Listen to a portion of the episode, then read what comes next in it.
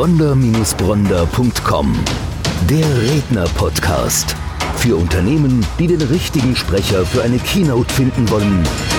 Und für Redner, die die ideale Veranstaltung für ihre Keynote suchen. Eine gemeinsame Produktion von Die Redneragentur Bronder und Bronder und podcasthelfer.de Hallo bei All willkommen zu Audio. einer neuen Podcast-Folge. Bei mir heute im Studio ist Ulrich Zimmermann und er steht wie kein zweiter, finde ich, für das Thema persönliche unternehmerische Freiheit. Denn äh, er hat es selbst gelebt. Er hat mit 22 Jahren bist du in das elterliche Unternehmen eingestiegen. Also wir gehen da gleich nochmal tiefer drauf ein. Äh, mit 32, also zehn Jahre weiter, hast du bereits die Ein-Tage-Woche genossen und mit 39 hast du das Unternehmen verkauft.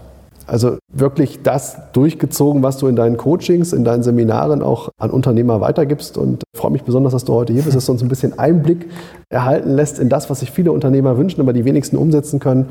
Viel Freiheit, angenehmes Leben, das tun, was man möchte. Hallo Ulrich, schön, dass du da bist. Herzlich willkommen bei uns im Podcast. Ja, schön, danke. Vielen Dank für die Einladung.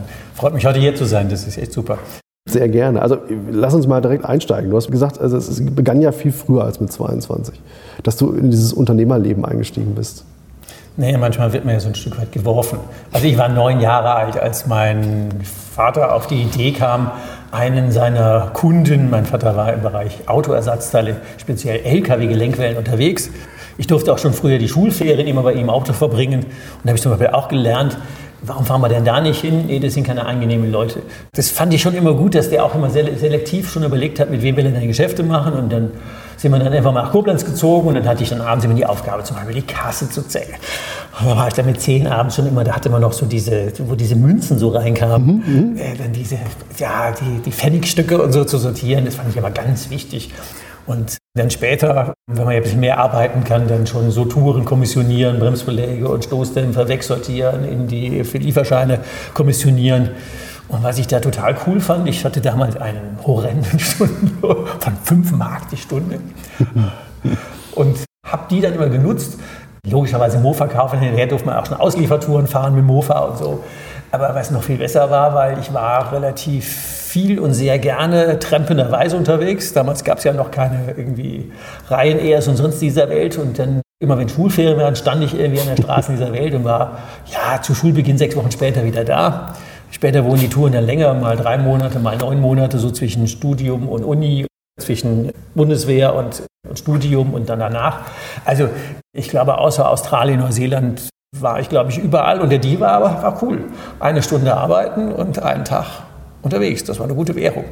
Das war eine gute Währung. Also Le Lebenshaltungskosten relativ gering gehalten und dadurch halt relativ guten Hebel gehabt. Ja, Das darf man ja hier gar nicht mehr so erzählen, weil es eine andere Welt ist. Aber es war ja wirklich so, wenn, wenn Reisen nichts kostet, weil man beim Trampen mitgenommen wird, ist ja schon mal das Fahren umsonst.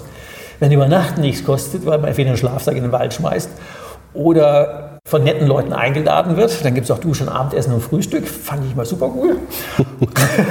und man lernt ja Ansprachestrategien, weil wenn man Leute aktiv anspricht, die laden einen nie ein. Nur die, die einen freiwillig mitgenommen haben. Okay. Also das war beim, beim, beim Trampen so ähnlich wie heute dann im Sales, so kaufen lassen statt verkaufen müssen. Also mit Druck geht gar nichts. Und die Freiwilligen nehmen einen mit und laden einen wirklich noch ein und fahren dann morgens wieder an die Raststätte.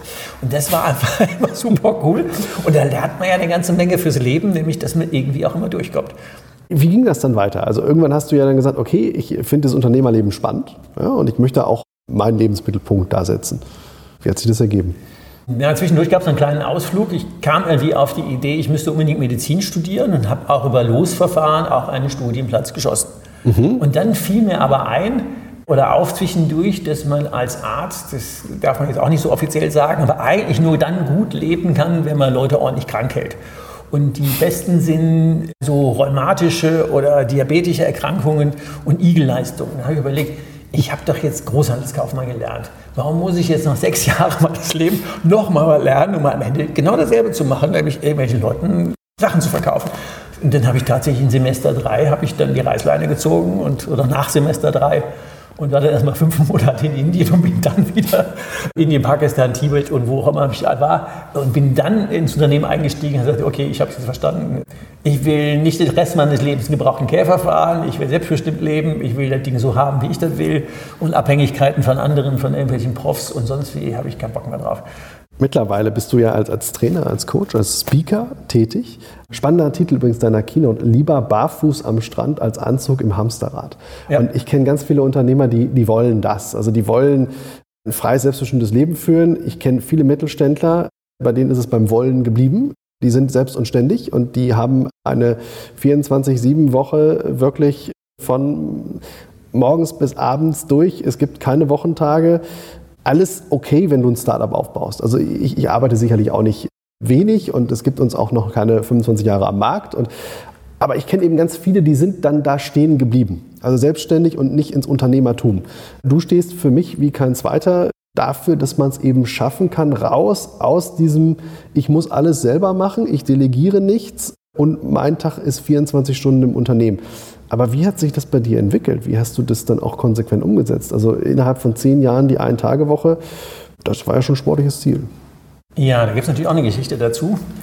In diesem Autoteilladen hatten wir kein CRM-System um Warenwirtschaft. Also als Junior-Chef kriegt man natürlich dann gleich mal die zwei Aufgaben Marketing und EDV. Und dann habe ich diese EDV eingeführt und dann war ich ja plötzlich der wichtigste Mann im Laden. Ich habe aber festgestellt, ich muss morgens um sechs kommen und bis Mitternacht da und zwischendurch fragt mich jeder tausend Sachen. Und das war ziemlich anstrengend. Mhm. Und dann habe ich mir irgendwann mal einen elterlichen, einen älteren Coach gegönnt, einen Freiherr von Richthofen. Ich weiß gar nicht, wie ich an den gekommen bin. Ich fand immer sehr sympathisch, dass der Typ schon über 70 war und er kam immer mit einer weißen Ente aus Wiesbaden angefahren. Und dann habe ich ihm irgendwann mal mein Leid geklagt und er meinte, oh, machen Sie doch einfach so wie mein Onkel. Sag ich, wer war dann Ihr Onkel? Ja, der, der Flieger da mit diesem, der Freiherr von Richthofen da mit diesem Dreidecker. Was hat er jetzt speziell gemacht? Ja, der war Gutsherr, wie man die damals in Ostpreußen so hatte. Und er hatte seinem Gutsverwalter schon frühzeitig einen VW Käfer, einer der ersten, als Firmenwagen überlassen. Und Frau Baronin fand das ganz furchtbar. Der Typ wird ja eh nichts schaffen und sie geht jetzt morgen früh mal auf den Acker und guckt, was der denn überhaupt macht. Und dann stand sie dann bei Sonnenaufgang, so erzählte er, schon stand er dann bei Sonnenaufgang mit den ganzen Arbeitern da und hat dann die Arbeiten verteilt.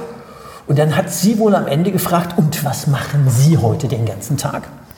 Und dann muss er wohl gesagt haben, sehr geehrte Frau Baronin, ich verteile immer alle Aufgaben so, dass keine übrig bleibt.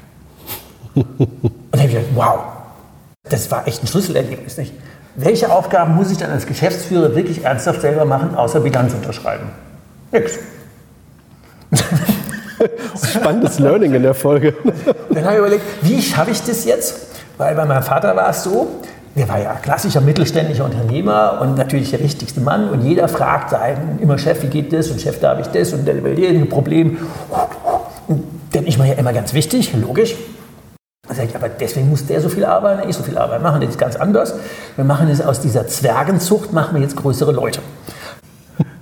Und ich gebe ja zu, ich hatte mal von meinem Vater gelernt, wenn ich hier Respekt verschaffen muss, musst du an jeden Schreibtisch gehen können, dann nimmst du irgendeine Unterlage, ziehst die, dann hast du immer den Scheißhaufen des Tages. Ist auch so.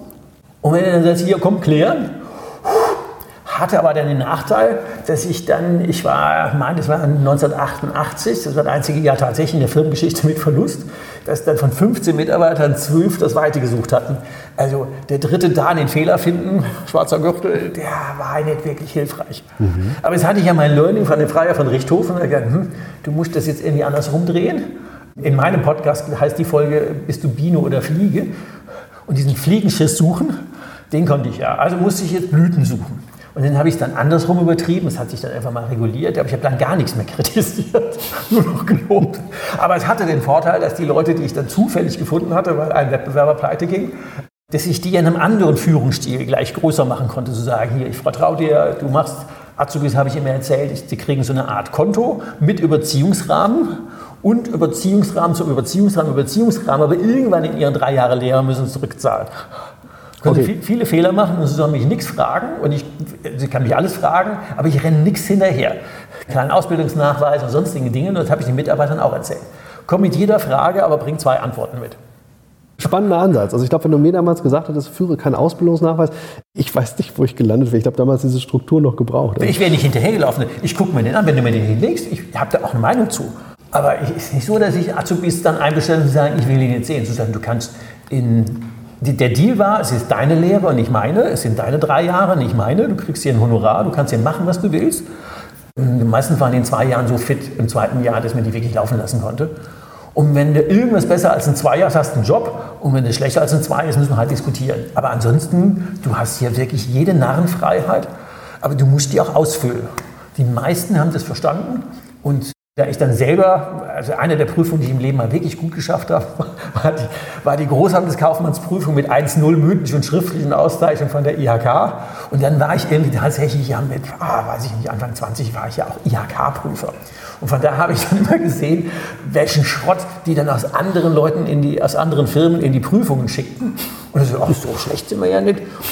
Du kannst, also unsere Leute kannst du jeden Mist fragen und die werden eine vernünftige Antwort abgeben. Das sind so Entwicklungen, wo man sich dann, wo man merkt, wenn man den Leuten was zutraut, ich sage das auch mal wie beim, beim, beim Pferd oder beim Hund, Leckerlis gibt es immer nur auf der Spur, die wir legen. Und wenn die dafür belohnt werden, dass sie irgendwas richtig machen, dann haben die Spaß, das mehr zu tun. Und wenn die sich frei bewegen dürfen und die dürfen natürlich Fehler machen und die können eigentlich wirklich, da kamen Leute, die habe ich eingestellt, nur weil die eine gute Performance hatten. Eine junge Frau stand an der Theke und sagte, ihr Vater hat ein Autohaus und sie sucht einen Mann.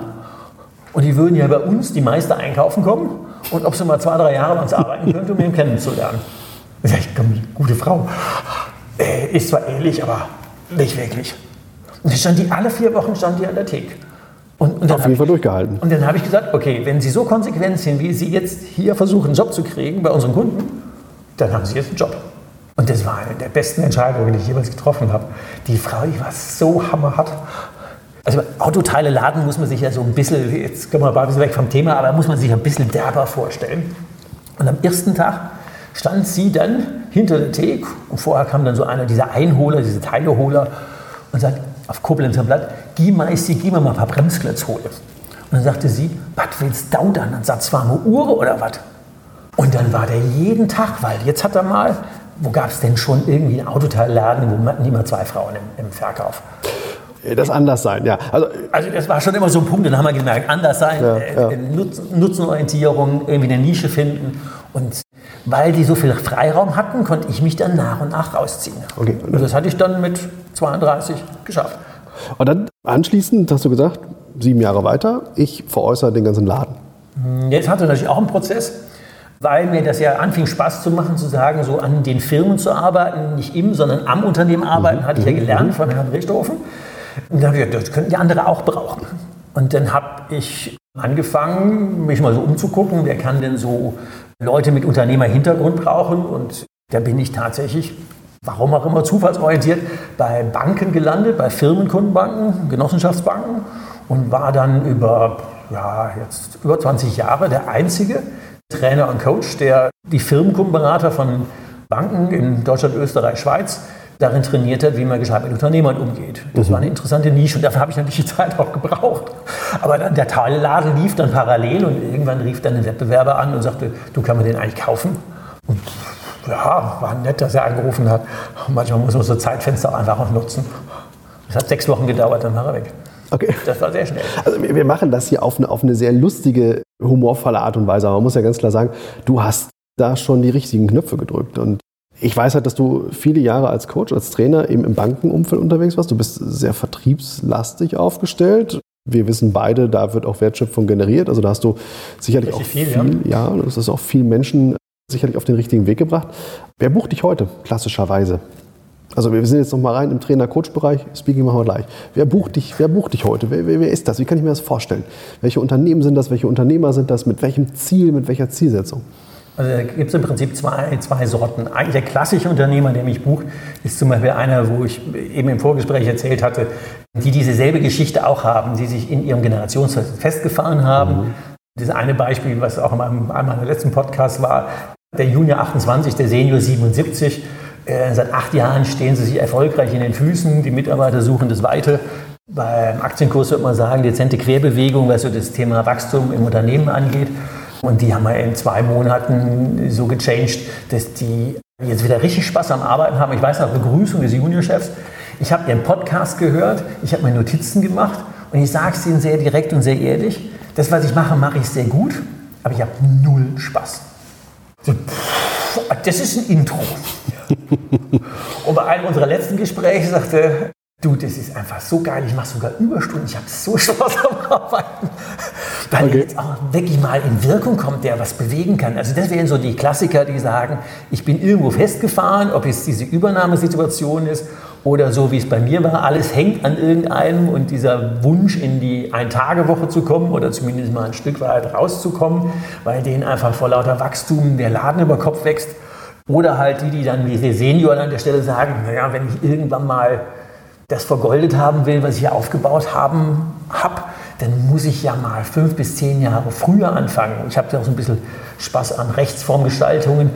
Nützt ja nichts, wenn man Geld kriegt und am Ende gibt man dann die Hälfte ich gönne dem Staat ja viel, aber wenn es nicht unbedingt sein muss und was weiß ich, 5, 6, 7 Prozent Steuern reichen und nicht 50, ist das ja auch völlig okay. Und das sind so die, die Klassiker, die eigentlich, also die jetzt, die jetzt buchen.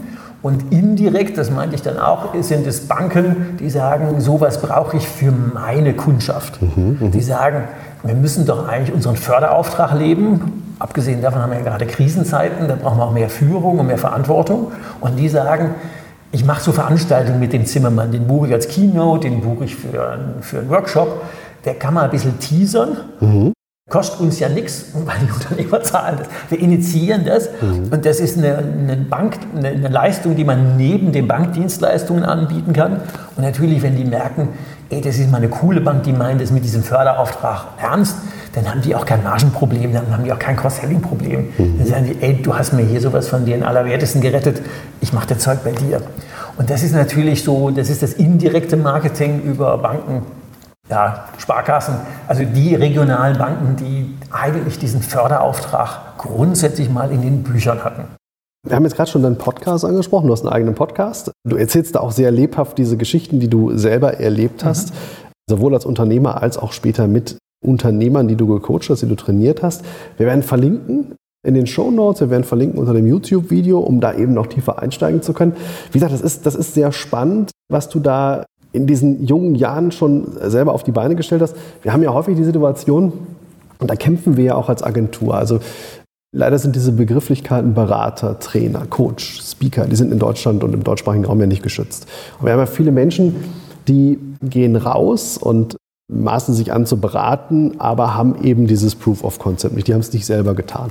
Und was ich eben bei dir so spannend finde, ist die Vita dahinter, die Dinge eben selbst umgesetzt zu haben, sagen zu können, ich habe das alles persönlich durchlaufen und ich gehe rein praxisorientiert eben ja. jetzt in diese Beratung. Und dieser praxisorientierte Ansatz, der ist eben ganz wichtig. Ich glaube, das ist auch das, was die, was die Banken letztlich schätzen. Es ist nicht so diese theoretische Welt, sondern du bist eben derjenige, der sagt, pragmatischer Ansatz, alles selbst erlebt, ich verstehe eure Kunden. Das ist mehr, ich nenne es immer gerne Umsetzungskompetenz. Und mit den Begriffen, die du eben sagtest, die sind ja zum Teil auch verbrannt. Ich habe jetzt ja seit März relativ viele sogenannte Corona-Beratungen, also unternehmerisches Grundwissen. Wird dies leider ja nicht bezahlt, weil der Herr Altmaier ja beschlossen hat, ähm, seit 19. April die Anträge nicht mehr zu bearbeiten. Das, das BAFA-Thema, ja. ja. Ja, aber gut, es waren sehr viele spannende Fälle dabei. Und genau an der Stelle haben die ja festgestellt, dieses Proof of Concept, ich habe ja in diesen wenigen Jahren die Übernahme, die Ein-Tage-Woche und die Übergabe hinter mir, habe das Thema Verdreifachung, habe das Thema Kundennutzenorientierung, habe das Thema Mitarbeiter groß machen, also aus dieser Zwergenzucht dann wieder aufrechte Leute, das war ziemlich komprimiert. Mhm. Und wenn die merken, also mit Coach und Unternehmerberater, Unternehmensberater, die würden alle die nicht gebucht haben. Aber weil das halt über wieder Empfehlungen kamen, haben die gesagt, naja, dann lassen wir den mal kommen. Und seitdem nenne ich das auch Wegbegleitung statt also Berater. Beratung, ja. Berater hört immer an, hört sich an, als würden wir irgendwas besser wissen. Mhm. Und in einem Zeitungsinterview fragte mich die Reporterin, ja, wenn Sie jetzt hier bei uns jetzt allein im Ort 15 Unternehmen haben, vom tatsächlich vom, vom Tattoo-Studio bis zur Hausverwaltung mit mehreren tausend Einheiten, wie wollen Sie denn das irgendwie? Also ich mache das ja nicht gleich. Was ich immer gleich tue, ist, ich frage die Leute, wo sie denn im Idealfall hinwollen. Und dann klären wir mit denen die Erfolgsfaktoren und gucken, das ist wie beim Autofahren. Das Wohin und das Wozu weiß ich ja, wo ich einsteige und den Navi eingestellt habe. Und bei Erfolgsfaktoren guckt man dann immer, ist der Sprit voll, sind die alle angeschnellt, haben die Kinder was zu essen. Und das ist natürlich in jedem Unternehmen anders. Und dann gucken wir, dass wir an diesen Dingen arbeiten. Also auch bei dieser Hausverwaltung, mit diesem Generationsfall, die hatten ja einen völlig anderen Antritt. Die wollten eigentlich gucken, wo sie wieder Geld verdienen können Und da haben wir es aber gedreht, der Engpass war ja nicht, dass den Ertrag fehlt, der Engpass war, dass die sich in den Füßen standen. Und wenn man dann so aus strategischer Sicht hinguckt, zu sagen, wo hätte ich denn eigentlich die größte Hebelwirkung? Da kommt man natürlich die 20 Jahre selber und mit und durch Banken, 5000 begleitete Unternehmergespräche. Da ist auch ja, wenn ich jetzt einen, einen Laden habe mit Grabpflege, natürlich hatte ich schon mal Grabpflege und weiß, wie man Preise gestaltet. Und dann haben wir einfach bei denen mal den Ertrag verdoppelt, weil wir ein anderes Preissegment gefunden haben. Wie muss ich denn Grabpflege bepreisen? Wie muss ich denn Blumen aufstellen, dass die vernünftig sich verkaufen? Da denke ich, ist das dein Job? Nee, es ist mein Job. Aber wenn man so guckt, Unternehmer erfolgreicher machen, dann hört das einfach dazu. Mhm. Dann will ich nicht nur in die BWA gucken, sondern ich will den Laden verstehen. Was glaubst du, ist so das größte Problem im KMU und im Mittelstand? Ist das ein Mindset-Thema? Also wenn, wenn die sagen, irgendwie, ich kann den Ertrag nicht steigen, ich, ich kann mich aus dem Unternehmen nicht rausziehen, ich bin der wichtigste Mann im Unternehmen, ist das Grundproblem ein Mindset-Problem? Ja. ja. Das ist das Thema Vertrauen und Zutrauen. Natürlich macht man mal schlechte Erfahrungen mit Mitarbeitern. Klar, die wirken auch relativ lange, wenn man einen in die Kasse greift oder wenn man einen Fehler macht oder wenn man als Chef ja den Eindruck hat, wenn zehn Mitarbeiter jeden Tag einen Fehler machen, hat man ja zehn Fehler auf dem Tisch und man glaubt, der ganze Laden funktioniert nicht. Und da darf man sich nicht von beeindrucken lassen. Und dieses Mindset zu sagen, nee, die machen ja auch 99 Prozent richtig. Das eine Prozent kommt ja nur bei mir an. Also lass die doch laufen. Und da braucht es natürlich dieses Zutrauen, dass die, ich fragte mich mal einen Mitarbeiter, wenn ich Fehler mache, sag ich, der wird nicht billiger, wenn ich den mache. Aber dann lerne ich nur wieder was und du nichts. Also du machst den Fehler. Und in der zweiten Welle, klar gehe ich mit raus und lasse mir auch zur Not eine blutige Nase holen, wenn wir irgendwo rausfliegen. Dann ist es halt so. Aber wenn ich immer schon gleich in der, ich sag mal, ersten, hört sich so martialisch an, in der ersten Angriffswelle mit dabei sind, dann lernen die nichts. Und diesen Mindset, wie du sagst, dass die ihren Leuten nicht vertrauen und nicht zutrauen, da mhm. haben wir ganz mhm. viel so ein, ein ungutes Setting. Und eigentlich müssten wir das wirklich so als Win-Win machen. Und ich setze noch einen drauf. Meine Unternehmensziele bestanden im Wesentlichen aus den privaten, persönlichen Zielen meiner Mitarbeiter. Und mein Lieblingsbeispiel ist mein Lagerleiter. Der war, sagen wir das Arbeiten hat er nicht so ganz grundsätzlich erfunden. Der ging gerne mit dem Hund mit seiner Frau spazieren. Also habe ich ihm drei Kennzahlen gegeben und habe gesagt, du, du, du kannst kommen und gehen, wann du willst. Wenn dir die drei Kennzahlen ich muss deine Zeit abkaufen. Ob du freitags gar nicht mehr kommst oder mittwochs mittags gehst oder samstags extra kommst, weil er nicht gelangt, mir ist es völlig gleich. Ich brauche die drei Zahlen und ansonsten, ob du 40 oder 60 oder 20 Stunden die Woche arbeitest, ist mir völlig gleich. Und dann hatte ich bei dem Ruhe. Und dann lief der wie. Ich muss ja nur wissen, was der will. Und der nächste, der wollte unbedingt, das war sein Heiligtum, alle zwei Jahre neuen 5er BMW Kombi. 530 der hatte auch einen Deckungsbeitrag, der war schier, der war der Hammer. Der war der Meister unserer LKW-Gelenkwellenwerkstatt. Der Mann mit goldenen Händen, der hätte doch jedes Jahr einen neuen BMW gekriegt. Das war überhaupt kein Thema. Aber wenn ich weiß, was den bewegt und mache das dann zu meinem Ziel, dann kann ich mich ja entspannt zurücklehnen und sagen, ja, wir arbeiten, wissen ja, ich arbeite nicht für mich, sie arbeiten ja für sich. Ich stelle ja nur den Rahmen und das ist das mit dem Mindset, mhm. wenn wir glauben, die würden für uns arbeiten und dann haben die ja irgendwann im Monat haben die ihre Kohle und das war's dann. Nee, das ist es lang nicht mehr. Gut, jetzt habe ich dann 1984 vielleicht ein bisschen früher angefangen als andere, aber die hatten ernsthaft Wunscharbeitszeit, Wunschautos und Wunschgehälter. Mhm. ähm, und da ging alles, was irgendwie betriebliche Altersvorsorge, bezahlte Kindergartenplätze, bezahlte Mittagessen, wobei ich einschränken muss, das vegetarische, gesunde Mittagessen habe ich bezahlt, die Currywurst. da war schon ein bisschen freakig, aber es hat ja funktioniert und das war was, ich habe auch nie Leute verloren. Also die, die ich nachher nicht verlieren wollte, außer bis zu diesem eben schon erwähnten 1988. Danach habe ich keine mehr verloren, die ich nicht wollte. Das ist ein sehr imposanter Einblick in, in, in deine Lebensgeschichte, in deine Beratungstätigkeit als Coach, als Trainer. Ich empfehle ganz klar den Podcast. Wie gesagt, wir werden verlinken, um da nochmal tiefer reingehen zu können, um dich auch mal mehr kennenzulernen und zu wissen, was hast du genau bisher gemacht, was sind die Schwerpunkte. Ich empfehle die Keynote, ja, lieber barfuß am Strand als Anzug im Hamsterrad, weil du den Menschen den Spiegel vorhältst, weil du die Unternehmer verstehst und weil du einfach das durchlebt hast, wo viele hinwollen. Und insofern sage ich, branchenübergreifend ganz, ganz spannendes Thema, für ganz viele Unternehmer sehr interessant. Wir könnten hier noch ewig weiterreden, weil du hast wirklich viel erlebt. An der Stelle macht es, glaube ich, Sinn, wer tiefer rein will, gerne nochmal in deinen eigenen Podcast und ansonsten die Keynote, die ich sehr empfehle.